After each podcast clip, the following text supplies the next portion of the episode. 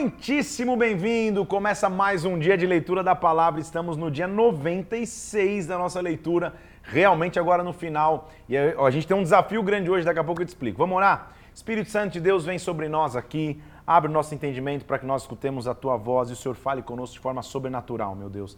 Que a tua presença, que a tua unção se manifestem e que o Senhor possa falar conosco, eu te peço em nome do Senhor Jesus Cristo, em nome de Jesus. Amém. Estamos aqui hoje, nosso desafio é o tempo. Por quê? Nós, eu, eu quero, no, no meu planejamento aqui, a gente ainda tem três dias oficiais de leitura, hoje e mais dois dias. O dia 99 encerra a leitura e o centésimo dia é só um dia de ação de graças.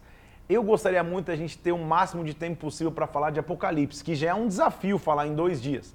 Então hoje eu vou analisar num panorama geral as epístolas que nos faltam até Judas, se eu conseguir, e o máximo próximo eu conseguir chegar a Judas, se eu for até Judas, tudo bem, nesse período que a gente tem aqui hoje, para que a gente tenha o maior número de tempo possível para falar de Apocalipse em dois dias. Então, solta o cronômetro aí, produção, vamos nessa, vamos avançar para que a gente, para que a gente não coma muito tempo. Talvez a gente faça essa, essa, essa live hoje em 1 hora e 48, 1 hora e 58.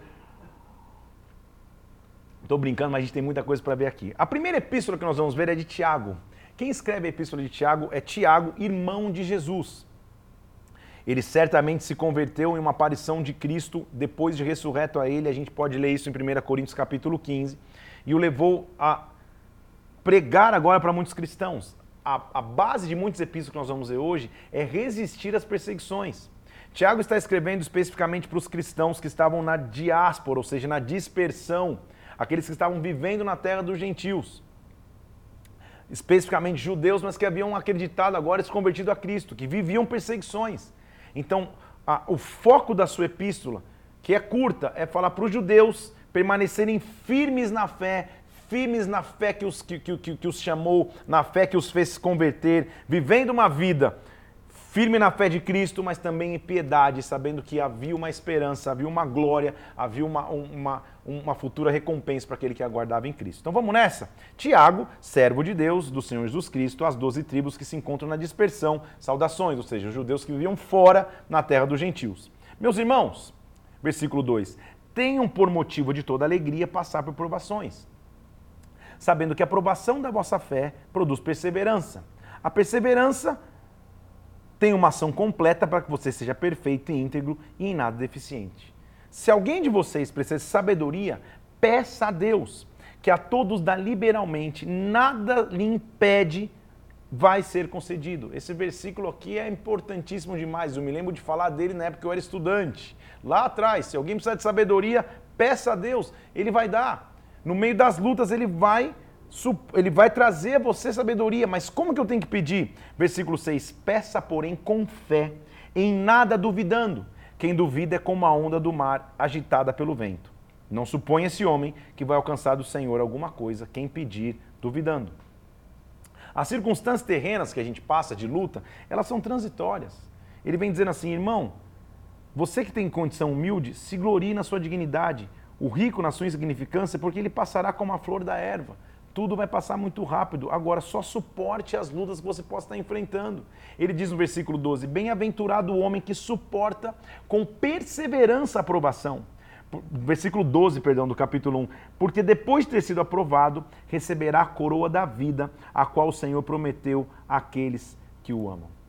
As tentações e as lutas vêm, mas saibam de onde elas vêm. Ninguém ao ser tentado diga eu sou tentado por Deus. Deus não pode ser tentado pelo mal e ele mesmo ninguém tenta. Ao contrário, cada um é tentado pela sua própria cobiça, quando esta o atrai e o seduz. Não, não, não. Então a cobiça, depois de haver concebido, dá luz ao pecado, o pecado gera a morte.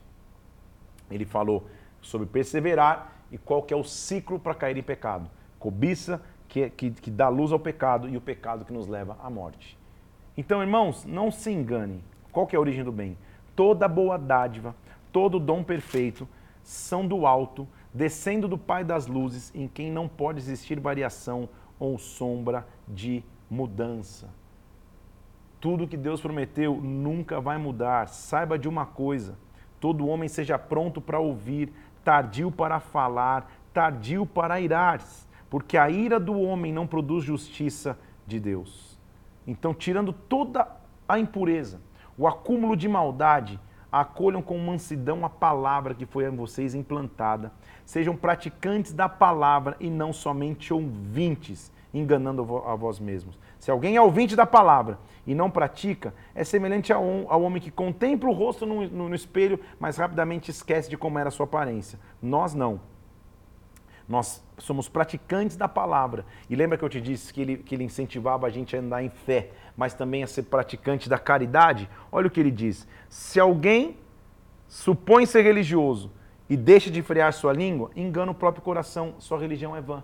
Sabe qual é a verdadeira religião? Versículo 27. A religião pura e sem mácula é visitar órfãos e viúvas nas suas tribulações e a si mesmo guardar-se da contaminação do mundo.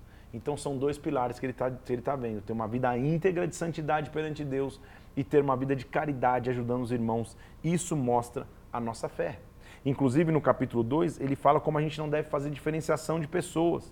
Irmãos, não tenhais a fé em nosso Senhor Jesus Cristo, Senhor da glória, em acepção de pessoas.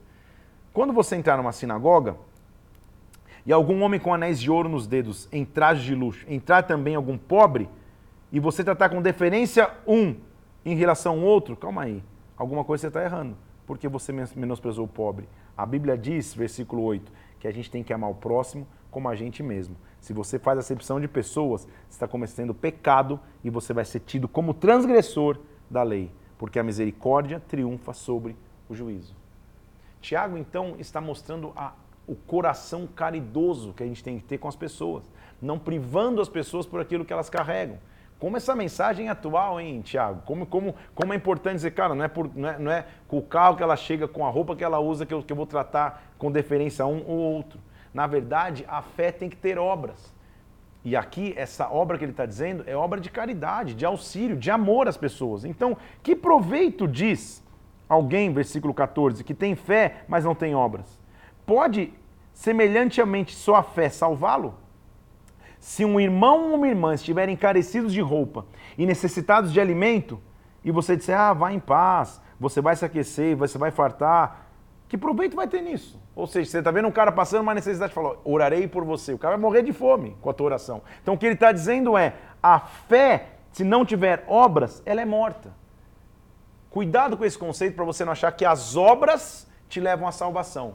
O que ele está dizendo é, quando você tem fé, um dos frutos da sua fé é ter caridade com o próximo, é ajudar o próximo, é auxiliar o teu irmão. Mostre alguém e diga, você tem fé? Eu tenho obras. Mostra-me a tua fé sem obras, e eu, te, e eu com as obras mostrarei a minha fé. Ou seja, faz parte do componente fé eu ter caridade com aquele que está ao meu redor, eu cuidar daquele que caminha junto comigo. O que Tiago está dizendo, e entenda isso comigo, a obra sozinha não salva ninguém, mas quando eu ando em fé, é natural que eu seja caridoso, que eu abençoe pessoas ao meu redor. Inclusive, ele vai usar Abraão. Lembra de Abraão que teve as suas obras de fé? Ele foi chamado amigo de Deus. Ou seja, ele fez, com atitude, ele foi lá para sacrificar o seu filho, ele creu. Por isso, agora, fé, eu posso dizer, versículo 26, que a fé sem obras é morta. A fé exige atitude. Tiago ele fala de forma prática. Ele já falou da origem do bem, ele já falou que a fé tem que ter frutos de praticidade com obras. E agora é interessante que ele vai falar sobre a língua. Esse versículo aqui, quando você vê alguém pregando sobre ele, é que realmente ele está lidando com um problema que é a língua, que é, que, é, que é a pessoa que pela língua tropeça, por aquilo que fala tropeça. Por isso a gente tem que ser tardio ao falar e, e, e muito pronto a ouvir. A Bíblia já nos fala isso. Então, irmãos, todos tropeçamos em muitas coisas, versículo 2 de Tiago capítulo 3. Se alguém não tropeça no falar, é perfeito varão, capaz de refrear também todo o corpo. E a analogia que ele vai dizer é no freio que se coloca na boca dos cavalos. Ora, se a gente coloca freio na boca dos cavalos para eles nos obedecerem, a gente consegue dirigir o corpo inteiro do cavalo.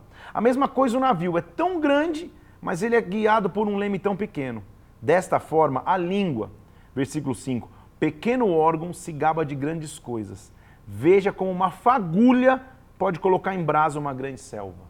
A língua é fogo, é mundo de iniquidade. A língua está situada entre os membros do nosso corpo, mas ela contamina o corpo inteiro. Ela não coloca só em chama toda a carreira da existência humana, como também ela é posta em chamas pelo inferno. Olha o perigo da língua. Cuidado quando alguém chega e fala, ó, eu não tenho nada com isso, mas... Não, não quero me envolver, hein, mas... mas quando alguém já chega assim, tipo, opa, já é língua de brasa, já está querendo trazer alguma coisa complicada. Ele diz assim, olha, porque a língua, versículo 8, por nenhum dos homens é capaz de domar, ela é mal incontido, carregado de veneno mortífero. Cuidado com a língua. Com ela, nós podemos bendizer o Senhor e Pai, mas também com ela nós podemos amaldiçoar os homens que são feitos à semelhança de Deus. Não é possível que de uma boca só, versículo 10, procede bênção e maldição. Meus irmãos, não é conveniente que as coisas sejam assim. Seria possível jorrar do mesmo lugar o que é doce e o que é amargo? Cuidado com a língua. É isso que, é isso que Tiago está dizendo. Não usemos a nossa língua como instrumento que nos, que, que, que nos conduza à maldição ou que conduza pessoas à maldição. Então, como nós vamos acabar com essa fonte na língua? Versículo 13. Quem entre vocês é sábio e inteligente? Mostrem mansidão de sabedoria, mediante condigno proceder às suas obras. Se pelo contrário, se no teu coração você só tem amargura e sentimento faccioso, não se glorie nisso e nem minta contra a verdade. Esta não é sabedoria que desce do alto. Pelo contrário, ela é terrena, animal e demoníaca. Meu Deus do céu, só porque hoje a gente tem que fazer tantas coisas nesse período, esse, o que, que dá de estudo aqui é interessante demais. Falando, cara, quem está vivendo em facção, em mimimi, em, em falatório, está vivendo na natureza animal e demoníaca. A grande essência de alguém está no saber ouvir e ter palavra de mansidão nos teus lábios, não ser aquele que põe mais lenha na fogueira. Pelo contrário, onde há inveja e sentimento faccioso, ali há confusão e toda espécie de coisas ruins. A sabedoria lá do alto é primeiramente pura, depois pacífica, indulgente, tratável, plena de misericórdia e bons frutos, imparcial, sem fingimento.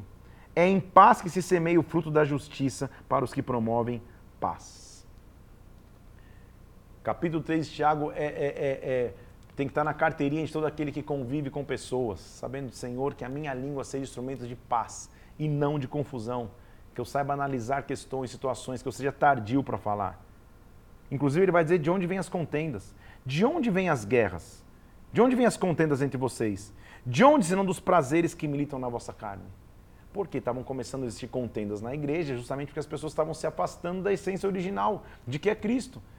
Ele jamais estaria falando do, do, do, conflito da língua, da fofoca, da língua que traz veneno, se não tivesse acontecendo isso na verdade. Ele está dizendo, da onde vêm as guerras? Dos prazeres que estão na carne.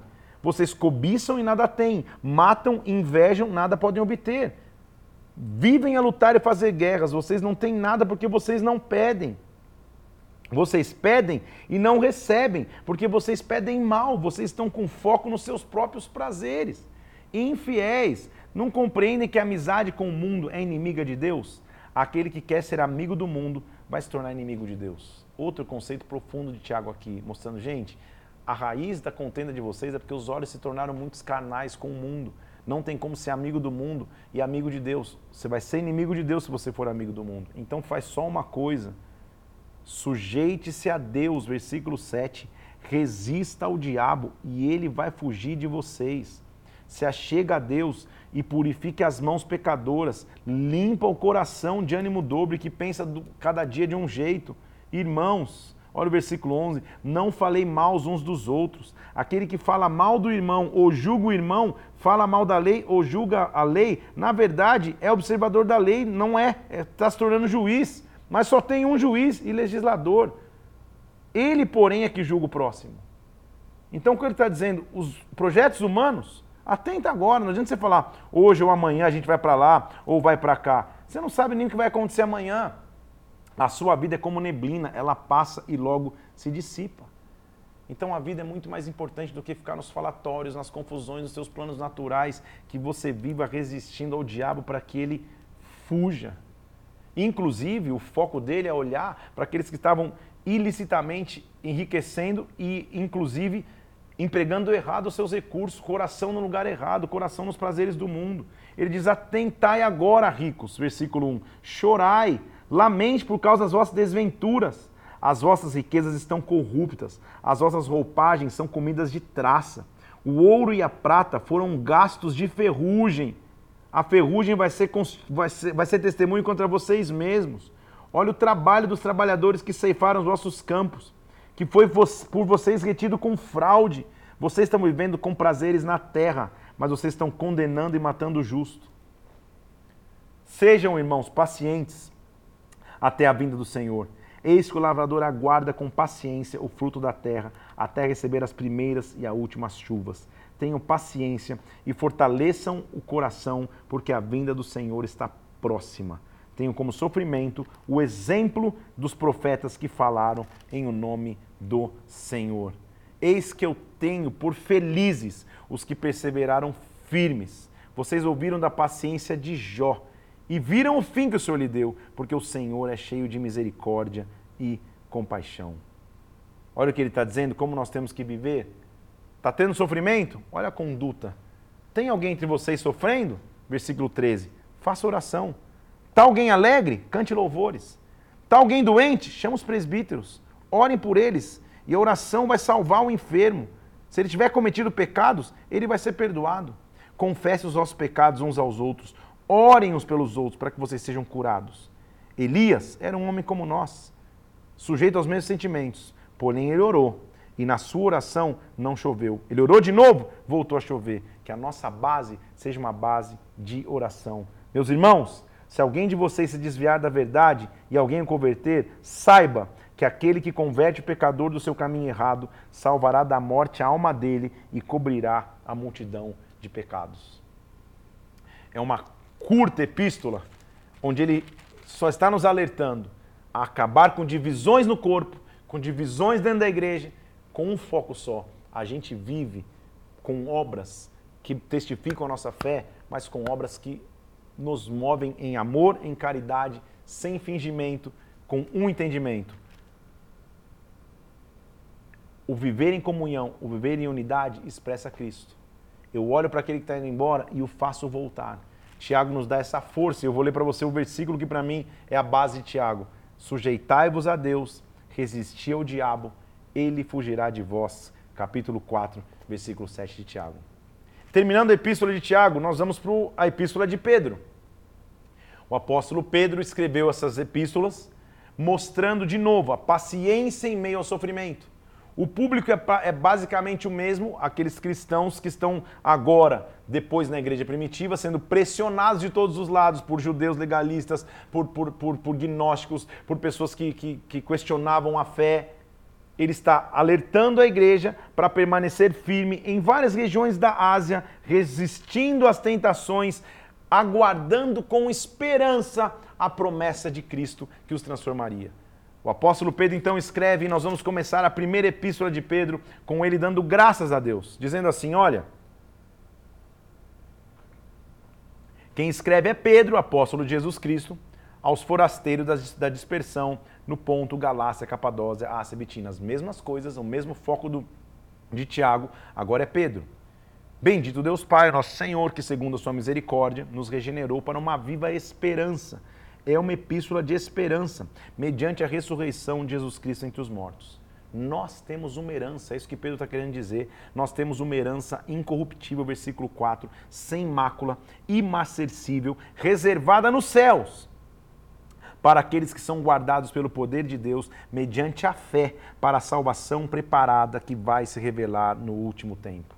As lutas são grandes, mas o que Pedro está nos mostrando, como nós vamos perseverar em meio às lutas, como você e eu devemos perseverar, ele diz assim, ó, nisso exultais, embora no presente, versículo 6 do capítulo 1, por um tempo breve, se necessário, a gente seja contristado por provações, uma vez vai ser confirmado o valor da nossa fé, muito mais preciosa do que o ouro perecível, mais mesmo apurado pelo fogo, redunde em louvor, glória e honra na revelação de Jesus Cristo observando o fim da nossa fé. Olha o versículo 9. O fim da nossa fé é a salvação da nossa alma. Só vivamos de uma maneira então. Ele vai dizendo ali, olha o versículo 14. Como filhos da obediência, não vos amoldeis às paixões que a gente tinha anteriormente na ignorância. Sejamos santos, porque eu sou santo, ele está dizendo no versículo 16. Sabendo que não foi com prata, com ouro, com coisas corruptíveis que nós somos resgatados, versículo 18, mas foi, 19 e 20, pelo precioso sangue do Cordeiro, sem defeito, sem mácula, o sangue de Cristo, conhecido antes da fundação do mundo, manifestado nos fins dos tempos, por amor de vós.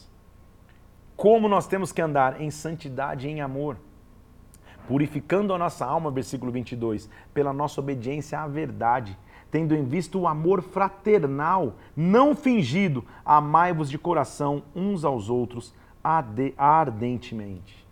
Você percebe que a maioria das epístolas que cuida de pessoas e igrejas, tá, ele, ele tem dois focos. Vivam bem em comunidade, em paz. Tenham vocês aliança com Deus. Essa é a forma de se viver. Então nós temos uma casa espiritual, ela está fixada em Cristo. Então vamos deixar para trás, versículo 1 do capítulo 2, toda maldade, hipocrisia, inveja, maledicências, desejando ardentemente um genuíno leite espiritual, um alimento que é espiritual, para que seja o nosso crescimento.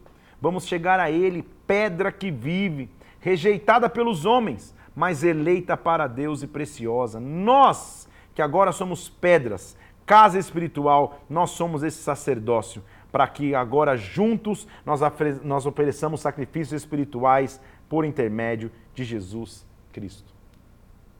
Olha o que Pedro tem como revelação, e isso é importante, versículo 8, versículo 9, perdão. Nós somos, ou vocês são, raça eleita, sacerdócio real, nação santa, povo de propriedade exclusiva de Deus, a fim de proclamarmos as virtudes daquele que nos chamou das trevas para a sua maravilhosa luz. Você, que antes não era povo, mas agora é povo de Deus, que não tinha alcançado misericórdia, mas agora alcançou misericórdia. Nós somos sacerdócio dele, nação dele, eleita por ele. Então, vivamos na terra uma vida exemplar cristã. Primeiro para com os não crentes, e para com as autoridades, dando bom testemunho ao nosso redor. Então, irmãos, eu exorto vocês, como peregrinos e forasteiros que vocês são, lembra que eles são é, é, judeus da dispersão? Se abstenham das paixões carnais que fazem guerra contra a alma. Mantenham exemplar o vosso procedimento no meio dos gentios. Sujeitai-vos, versículo 13, a toda instituição humana por causa do Senhor, quer seja rei, soberano, autoridades, enviadas por ele, tanto para castigo dos malfeitores, como para os louvor do que praticam o bem. Ou seja, onde vocês estiverem, deem bom testemunho. É o que Pedro está ensinando. Trate todos com honra, versículo 17. Ame os irmãos, temam a Deus, honrem o rei. Servos, se você é servo de alguém, seja submissos com temor ao vosso Senhor. Não somente se ele for bom, mas também ao perverso, porque isto é grato, isso é suporte, porque que glória há se pecando e sendo esbofeteados, você suportar com paciência? Se vocês praticam o bem, vocês vão ser igualmente afligidos. Suportem com paciência. Isto é grato a Deus. Ele está mostrando como que um cristão, por onde andar, tem que, tem, que, tem que viver dando um bom testemunho. Então, de novo, com as autoridades, com os não crentes, com o teu chefe, com o teu, com, com o teu senhor, dê bom testemunho. Porque agora, como ele foi ultrajado e não revidava, carregou sobre ele os nossos pecados, versículo 24 do capítulo 2 e 3, a gente estava desgarrado e agora a gente tem um pastor. Que o que a gente viveu com Cristo, a gente possa viver em sociedade. Veja a importância de Pedro falar isso. Ele diz, inclusive, quais são os deveres dos casados. É meio que é, é, o apóstolo Paulo já tinha falado sobre isso, agora é Pedro que vai falar. Mulheres, sejam submissas ao vosso marido, para que, se ele ainda não obedece à palavra, seja ganho seja ganho sem palavra alguma. Olha que interessante, mulher, se tem alguém na tua casa que não é nem convertido seu marido, pregue com a boca fechada, que ele seja ganho sem palavra nenhuma, por meio do procedimento da vossa esposa. Ao observar o vosso honesto comportamento, que ele seja cheio de temor. Não seja o adorno da esposa só o que é exterior. Na verdade, que seja o homem interior do coração, unido em corruptível, um espírito manso e tranquilo. Isso é grande valor diante de Deus. Gente do céu, parece que é outra pessoa que está escrevendo isso. Você lembra de Pedro? O cara que era tão intempestivo. Olha como ele foi transformado pelo Espírito, falando, gente, interiormente, que a gente seja manso, que a gente caminhe em mansidão, que esse seja a nossa maior, maior recompensa, que esse seja, na verdade, o nosso, o nosso maior é, é, adorno para as mulheres, que o interior seja um espírito manso e tranquilo. Maridos também, Versículo 7. Vivam a vida comum do lar, com discernimento, tendo consideração para com a vossa mulher, que é como a parte mais frágil.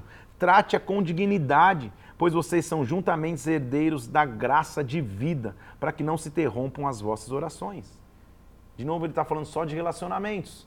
Então, como você se relaciona com autoridades, como você se relaciona com o teu chefe, como você se relaciona com, com, com, com a vida é, familiar, como você se relaciona no amor fraternal entre irmãos. Irmãos, versículo 8: Sede todos de igual ânimo, compadecidos fraternalmente, amigos, misericordiosos, humildes. Não pague o mal com mal, não pague injúria com injúria. Pelo contrário, bendize a todos que você foi chamados para que você receba a sua herança. Na verdade, se você praticar o bem, você está seguindo o exemplo de Cristo. Olha o que ele está falando, é, versículo 15 do capítulo 3. Santificai a Cristo como Senhor no vosso coração. Esteja sempre preparado para responder todo aquele que vos pedir razão da esperança que há em vocês. Como? Com mansidão e temor, em boa consciência. Isso fazendo bom procedimento que está em Cristo. É melhor, inclusive, que você sofra por praticar o que é bom do que praticar o mal. Quando você morre para o pecado, você descobre a pureza de vida. Olha o conceito dele. Cristo, tendo sofrido na carne, disse: Armai-vos vocês do mesmo pensamento, porque aquele que sofreu na carne deixou o pecado. Então, acabe com as dissoluções da carne, acabe com tudo que você faz na carne, sabendo que uma coisa vem: o fim das coisas está próximo. Sejam criteriosos e sóbrios em vossas orações. Sirva uns aos outros como bons dispenseiros da multiforme graça de Deus. Irmãos, não estranhei o fogo ardente que surge no meio de vós, destinado para provar-vos, como se alguma coisa extraordinária vos estivesse acontecendo. Não se preocupe com as, com, com as perseguições. Faça só uma coisa se pelo nome de Cristo, versículo 14, vocês são injuriados, bem-aventurados vocês são, porque sobre vós repousa o Espírito da glória e de Deus.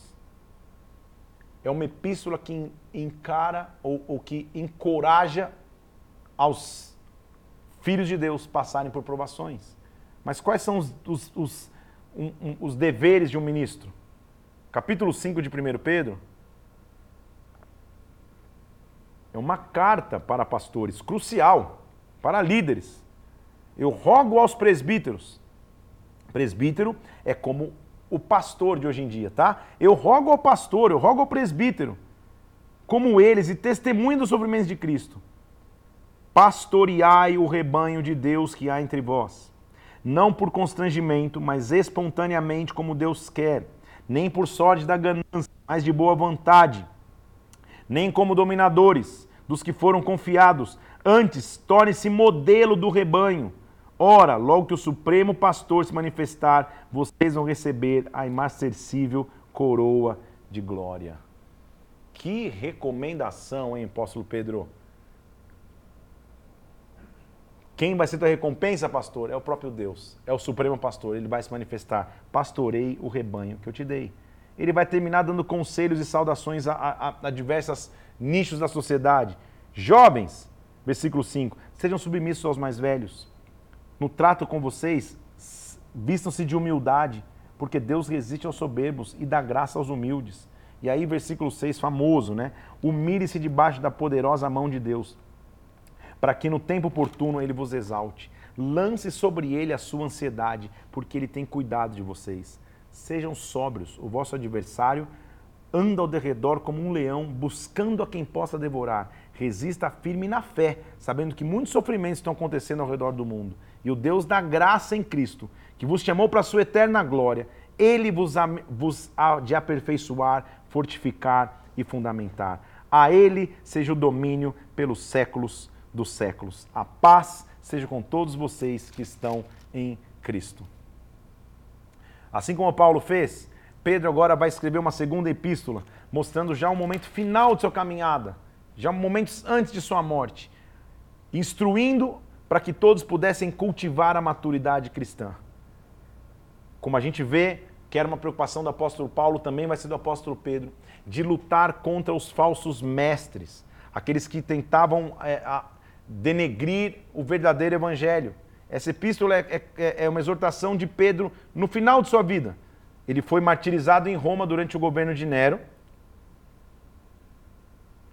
E ele está alertando então nas palavras finais, como a gente viu em 2 Timóteo de Paulo, agora a gente vai ver as palavras finais de Pedro. Simão Pedro, versículo 1 do capítulo 1, servo e apóstolo de Jesus Cristo, para os que conosco obtiveram fé igualmente preciosa na justiça do nosso Deus e Salvador Jesus Cristo. Ele começa dizendo: Irmãos, visto que pelo seu divino poder nos têm sido doadas todas as coisas que nos conduzem à vida, pelas quais têm sido doadas coisas preciosas e promessas, ou seja, vem pelo poder de Deus, reúna, olha a fórmula dele, versículo 5 do capítulo 1.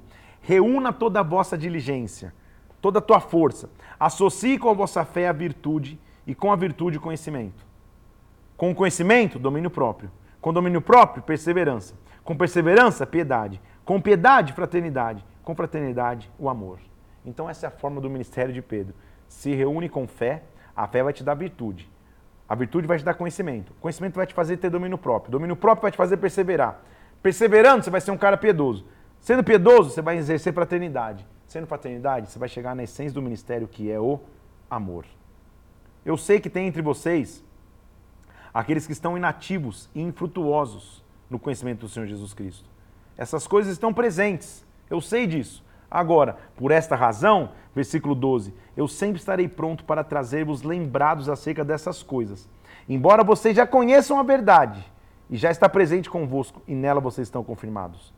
A palavra de Deus é superior, meu irmão. É isso que ele está dizendo, versículo 16. Por ter, nós não vos demos a conhecer o poder e a vinda do nosso Senhor Jesus Cristo segundo fábulas inventadas. Nós mesmos fomos testemunhas oculares da Sua majestade, pois Ele recebeu da parte de Deus Pai honra e glória. Eu ouvi quando ele disse: Este é o meu filho amado, nele eu tenho prazer. Pedro está dizendo, gente, eu não estou falando de uma fábula que eu não vi. Eu vi, eu, eu, eu, eu acompanhei, então eu sei que nenhuma profecia, versículo 20 da Escritura, vem de particular elucidação, não é, é, é teoria. Nunca jamais qualquer profecia foi dada por vontade humana. Entretanto, homens falaram da parte de Deus, movidos pelo Espírito. Permaneçamos firmes o que ele está dizendo, porque o que eu vivi, eu sei. Eu fui testemunho ocular do que eu estou falando aqui. Eu não estou falando de fábula, eu estou falando de verdade. Agora, tem falsos mestres entre vocês e eles vão receber o castigo deles. Agora,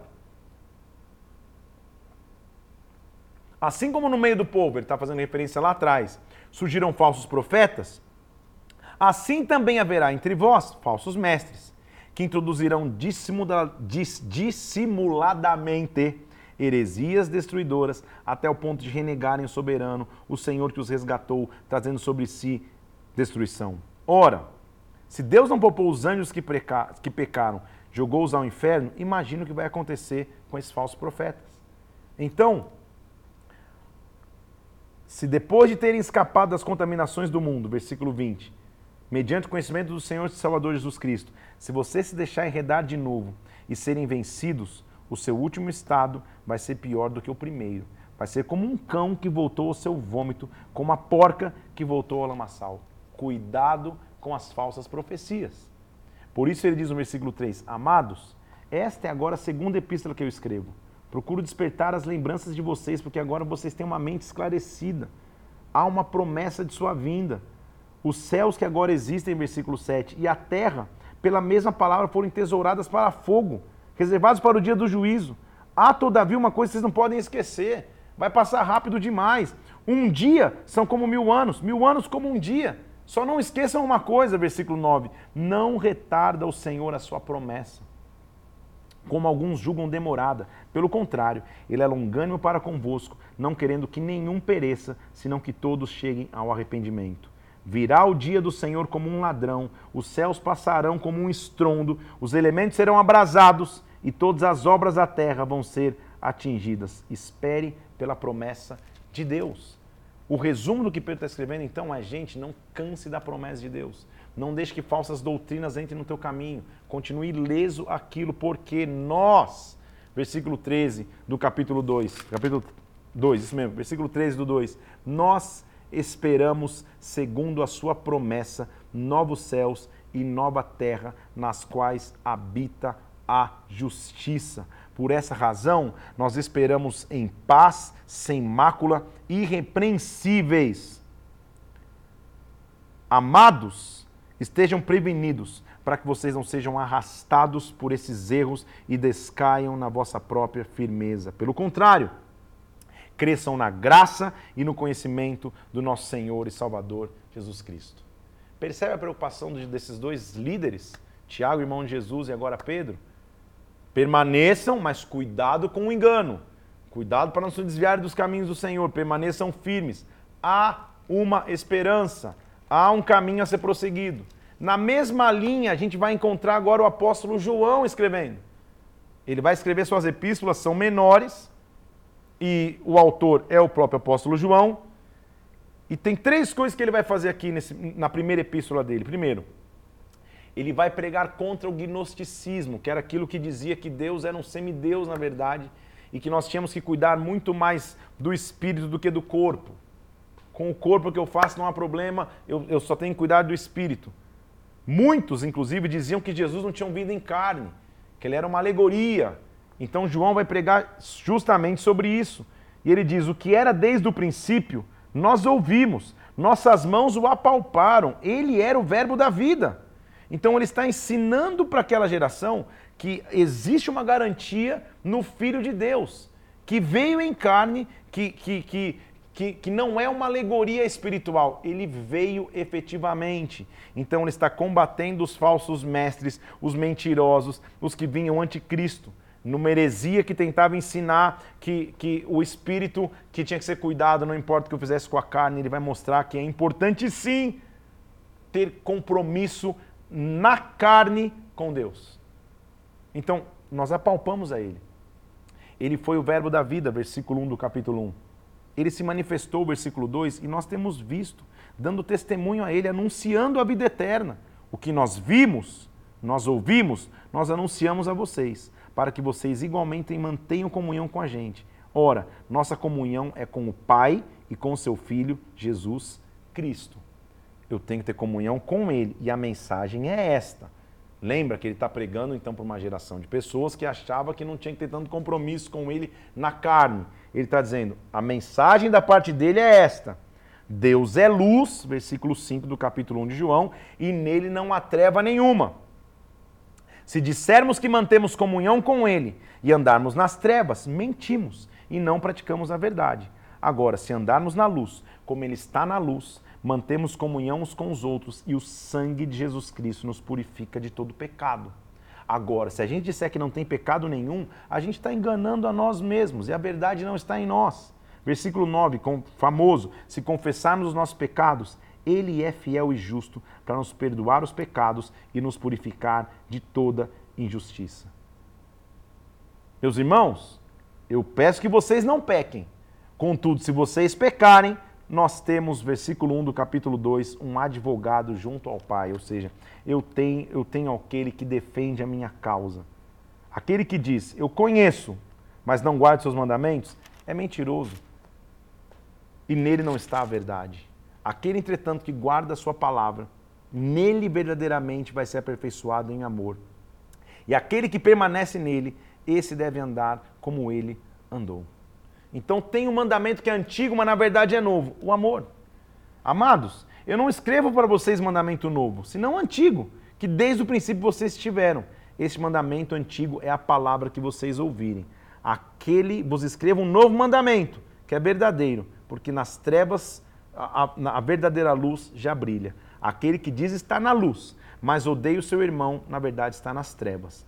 Quem ama o seu irmão permanece na luz e nele não há tropeço. De novo, percebe que os assuntos são sempre semelhantes. Bem-estar entre os irmãos, correção diante de Deus, não andar em pecado. Ele vai mais fundo agora. Filhinhos, eu vos escrevo essas coisas, versículo 12 do capítulo 2, porque os vossos pecados são perdoados por causa do seu nome. Filhinhos, eu vos escrevi porque vocês já venceram o maligno. Eu vos escrevi porque vocês conhecem o Pai. E se vocês conhecem o Pai, a palavra de Deus está em vocês e vocês já venceram o maligno.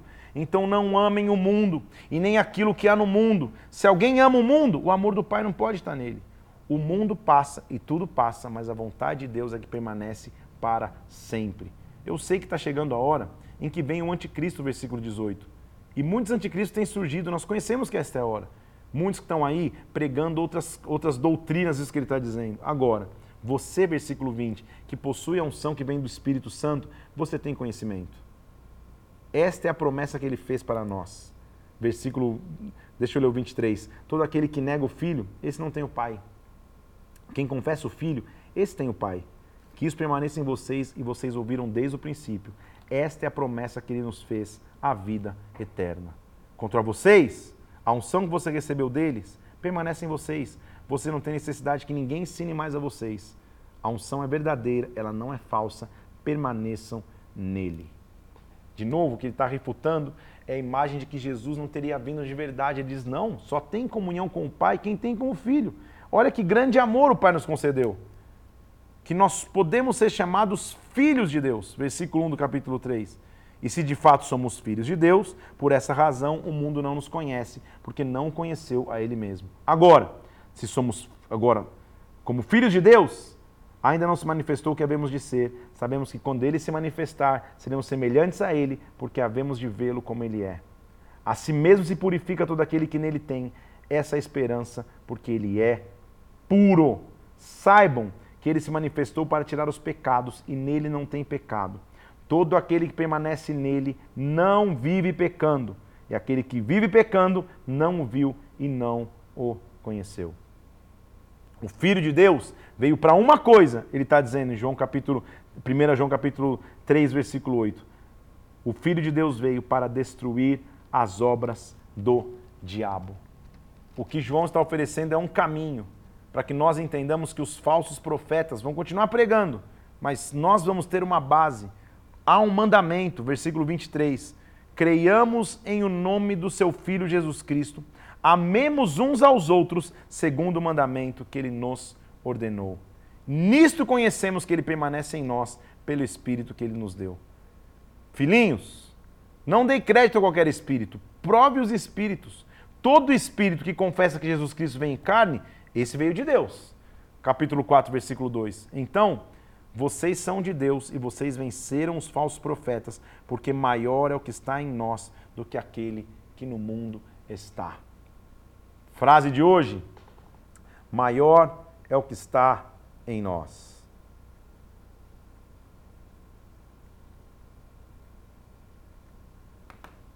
Ele continua dizendo: Deus é amor, então.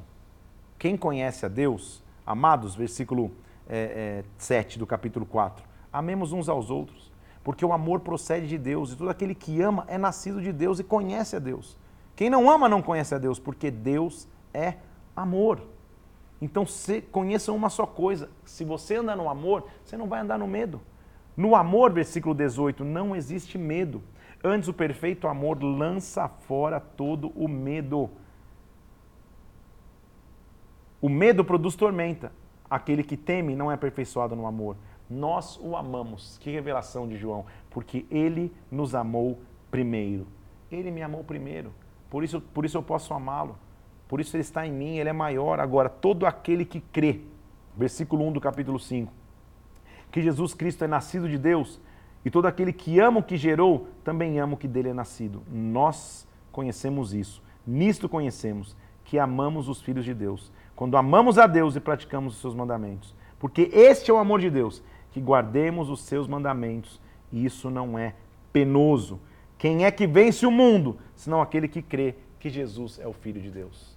A suma do que João está dizendo é: nós vamos viver de acordo com correto, de acordo com os princípios de Deus, no nosso corpo carnal, porque esta é a nossa base. Nós amamos a Deus, Ele é amor, nós não temos vitória, ou nós não temos derrota contra o mundo, a nossa vitória do mundo é a nossa fé. Ele vai falando: olha o testemunho de Cristo. Ele veio por meio da água e do sangue. E três coisas vão dar testemunhos a ele no céu: o Pai, a Palavra e o Espírito. O Pai, o Filho e o Espírito dão testemunho dele no céu, o Verbo. E na terra, três coisas: o Espírito, a água e o sangue. O sangue traz redenção, o Espírito traz testificação e a água traz pureza, traz purificação. Essas coisas testificam sobre o Filho na terra. Aquele que crê no Filho de Deus, versículo 10, tem em si testemunho. Aquele que não dá crédito a Deus o faz de mentiroso, porque não crê no testemunho de Deus acerca do Filho. Nós temos um testemunho. Deus nos deu a vida eterna, a vida está no seu Filho. Aquele que tem o Filho tem a vida, aquele que não tem o Filho não tem a vida. Saiba disso, que nós temos a vida eterna crendo no Filho. Então, a, a, a principal função de, de, da Epístola de João é mostrar o sacrifício do Filho, que só há acesso ao Pai pelo Filho, e porque eu tenho Filho, eu não sou escravo do pecado. Nós sabemos, então, versículo 20 do capítulo é, é, 5 de, João, de 1 João, que o Filho de Deus é vindo e nos tem dado entendimento para reconhecermos o verdadeiro. Estamos no verdadeiro em seu Filho, Jesus Cristo. Este é o verdadeiro Deus, esta é a vida eterna. Todo pensamento, toda pregação que foge do Filho não vem de Deus. Como Paulo foi cristocêntrico, nós estamos vendo João sendo cristocêntrico. Ele vai agora escrever um, um capítulo, na verdade, de, na sua segunda epístola, especificamente fazendo uma analogia para uma senhora eleita, que é a igreja. É a figura de uma igreja. É a figura da igreja de Cristo. Poderia ser fisicamente uma mulher, mas é a figura da igreja para que ela cuide com os falsos ensinadores e os falsos profetas. Faz parte do apóstolo, do plantador de igreja, alertar a igreja contra essas falsas profecias. Ele diz: o presbítero, a senhora eleita e aos seus filhos, a quem eu amo na verdade, não somente eu, todos que conhecem a verdade. Por causa da verdade que permanece em nós e estará conosco para sempre. Segundo a João, capítulo único. A graça, misericórdia e paz da parte de Deus, Pai de Jesus Cristo, Filho do Pai, sejam contigo em amor. Estou alegre por ter encontrado entre os seus filhos os que andam na verdade, os que estão puros, que cumprem o mandamento do Pai. Agora, Senhora, eu peço não como se escrevesse um novo mandamento, amem uns aos outros, porque muitos enganadores têm saído pelo mundo que não confessam Jesus, vindo em carne, enganando. Isso é o anticristo. Cuidado para você não perder o que eu tenho realizado com grande esforço para você receber completo, completo galardão. Todo que ultrapassa a doutrina de Cristo e nela não permanece, não tem Deus. Se alguém vem ter convosco e não traz a doutrina correta, nem o receba em casa, nem dê a eles as boas-vindas. Eu tinha muita coisa para escrever, mas não dá para fazer com papel e tinta. É melhor eu estar com vocês e conversar pessoalmente é um, é um, é um note, quase que um post-it de, de, de João, só mostrando, gente, cuidado com os falsos profetas. Será que isso foi só naquela geração? Ou será que nessa geração atual muitas pessoas, na, na, na, ideia de fazer uma doutrina bíblica, não vão estar pregando Cristo? Por isso que nós temos que conhecer a palavra. João está dizendo só essa senhora eleita, que é a igreja. Cuidado com a falsa profecia, mantenha-se pura. Se ele mostrou, é, inclusive, como refutar os falsos profetas. A terceira epístola dele, que também é, é, é, uma rápida carta de recomendação, mostra como receber os verdadeiros mestres cristãos. Ele, ele diz como não receber os falsos e como receber os corretos. Ele vem dizendo ao presbítero e amado Gaio, acima de tudo eu faço votos da tua prosperidade. Gaio deu um bom exemplo. Amados, procedes fielmente naquilo que praticas para com os irmãos isso também com os estrangeiros. Já estou em 3 João aqui, ó, é, versículo 5. Os quais perante a igreja deram testemunho do teu amor. Você vai fazer bem encaminhando a sua jornada por modo digno de Deus. Por causa do nome foi que saíram, em nada receberam dos gentios, devam acolher esses irmãos, tornando-os cooperadores da verdade. Ele está mostrando a diferença entre alguém que foi ambicioso e alguém que foi fiel. Eu escrevo alguma coisa. A igreja tem um tal de Diótrefes que gosta de exercer a primazia entre eles, mas não nos dá acolhida. Se eu for aí, eu vou lembrar as obras que ele pratica, proferindo contra vocês palavras maliciosas, que impede, que, que, e não satisfeito com essas coisas, ele não acolhe os irmãos e impede os que querem recebê-los, os expulsando da igreja. Ou seja, ele está dominando de maneira errada o evangelho. Agora, amados, não imitem o que é mal, senão o que é bom Aquele que pratica o bem procede de Deus, aquele que pratica o mal jamais viu a Deus.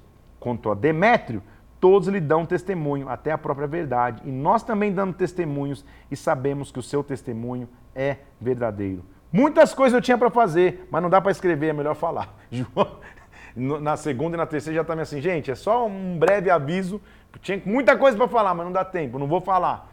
É, tá quase igual eu aqui na live. Muita coisa podia falar, mas é, deixa eu falar pessoalmente, é o que, é o, que o João está dizendo. Então, ele investe a sua primeira mostrando a pureza do Evangelho, e a pureza do Evangelho é não viver em pecado e viver em amor fraternal. Na segunda, ele alerta a igreja como um todo, cuidado com os falsos profetas, e aqui ele usa de, de, de instruções claras. Gaio foi um cara eh, que, que, que, que, teve uma conduta irreprovável, o tal do Diótrefes, só ambicioso, queria manipular todo mundo, mas tem o Demétrio que eu posso seguir o seu exemplo. Então, sempre no corpo a gente vai ter exemplos bons e ruins. Cumprindo a nossa gigantesca missão, até tomar uma água, aleluia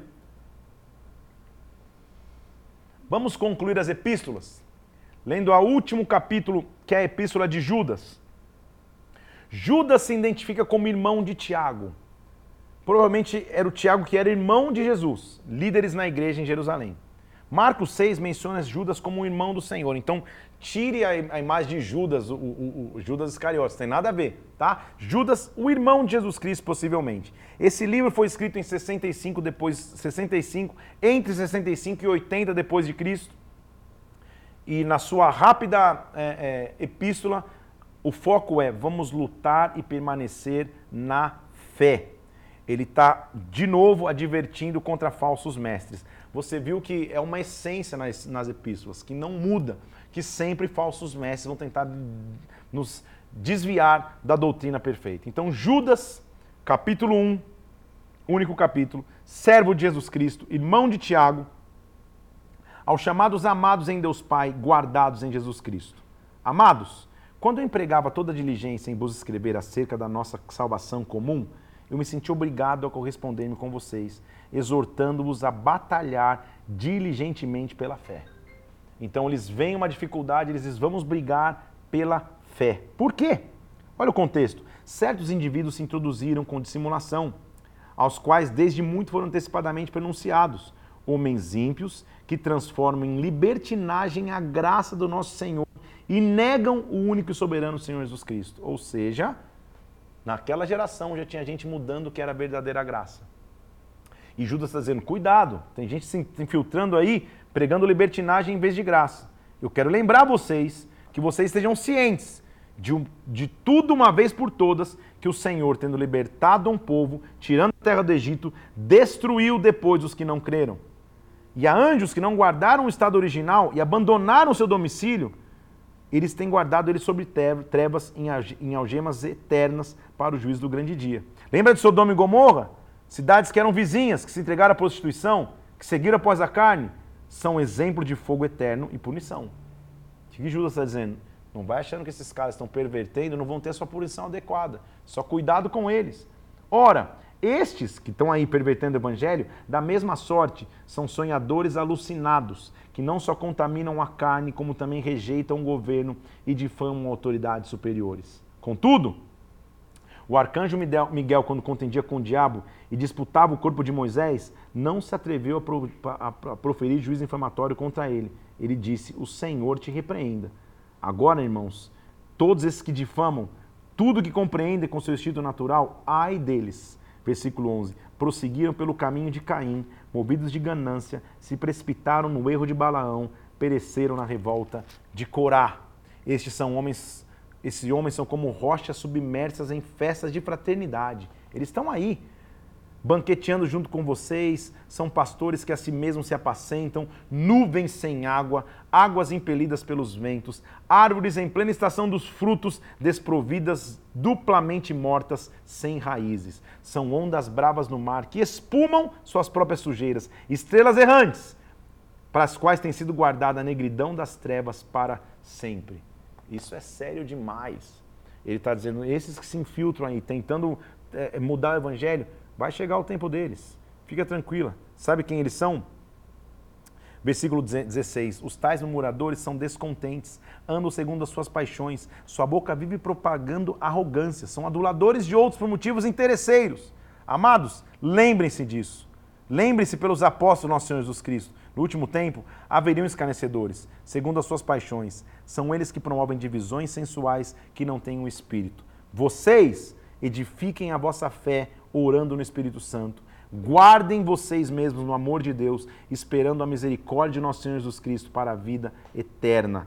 Compadece daqueles que estão na dúvida, salva, arrebata-os do fogo. Por quê? Aquele que é poderoso para vos guardar dos tropeços, para vos apresentar com exultação, imaculados diante da glória, ao único Deus, nosso Salvador, mediante Jesus, seja glória, majestade, império e soberania entre todas as eras, até agora, pelos séculos dos séculos. Amém. Corremos a maratona de 42K. Fizemos tantas epístolas em um dia só. Óbvio que não dá para entrar em profundidade em nenhuma. Não daria já se eu tivesse uma hora para cada epístola. O mais importante é você entender: maior é o que está em nós. Só que preservemos intacta a nossa fé, com olhos abertos aos ventos de doutrina. Então, hoje, no dia 96, só tem uma coisa para te dizer: o que, que nos preserva de falsas doutrinas e falsos mestres? Conhecer a palavra o que Paulo disse: se alguém prega esse evangelho fora do que vocês já receberam, ou seja, onde o centro é Cristo, alguma coisa está errada. Quando o centro não é Cristo, alguma coisa tem que analisar. Sejamos conhecedores das Escrituras para entender que maior é o que está em nós. E nós teremos revelações, revelação profunda dele quando nós na Escritura estivermos mergulhados. Terminamos aqui a última epístola, dia 96 da nossa leitura. Já estou começando a ficar meio emotivo aqui, porque estamos chegando para o fim. Só nos falta o livro de Apocalipse. Só e ao mesmo tempo nos falta todo o Apocalipse. Esse livro de revelações profundas, de revelações intensas. Eu acelerei aqui para quem tivesse dois, tivéssemos dois dias reservados para Apocalipse. São 22 capítulos, vou dividir em duas fases para que a gente estude Apocalipse possa mergulhar um pouco e entender quais são as promessas que Deus tem para os tempos do fim. Continue firme, amanhã é dia 97 da leitura então, e nós vamos para Apocalipse capítulo 1. Deus te abençoe. Quero te pedir três coisas. Curte e compartilhe esse conteúdo aqui para que mais pessoas tenham, tenham é, acesso à palavra e divulga. Fala, você já tentou entender o Apocalipse? Nós vamos em dois dias analisar um pouquinho do Apocalipse aqui. Vai no meu Instagram agora, PR Parente, Parente Flix, vai ter uma arte lá maior é o que está em nós. Compartilha tudo que você viu até então e a expectativa que você está para a gente entrar no Apocalipse. Escuta no Spotify esse áudio para que a gente também na plataforma tenha mais acesso às escrituras. Deus te abençoe, Deus te guarde. Estamos efetivamente na reta final. Amanhã, penúltimo dia de leituras, vamos começar o livro do Apocalipse. Deus te abençoe, fique na paz de Cristo. Até amanhã em nome de Jesus.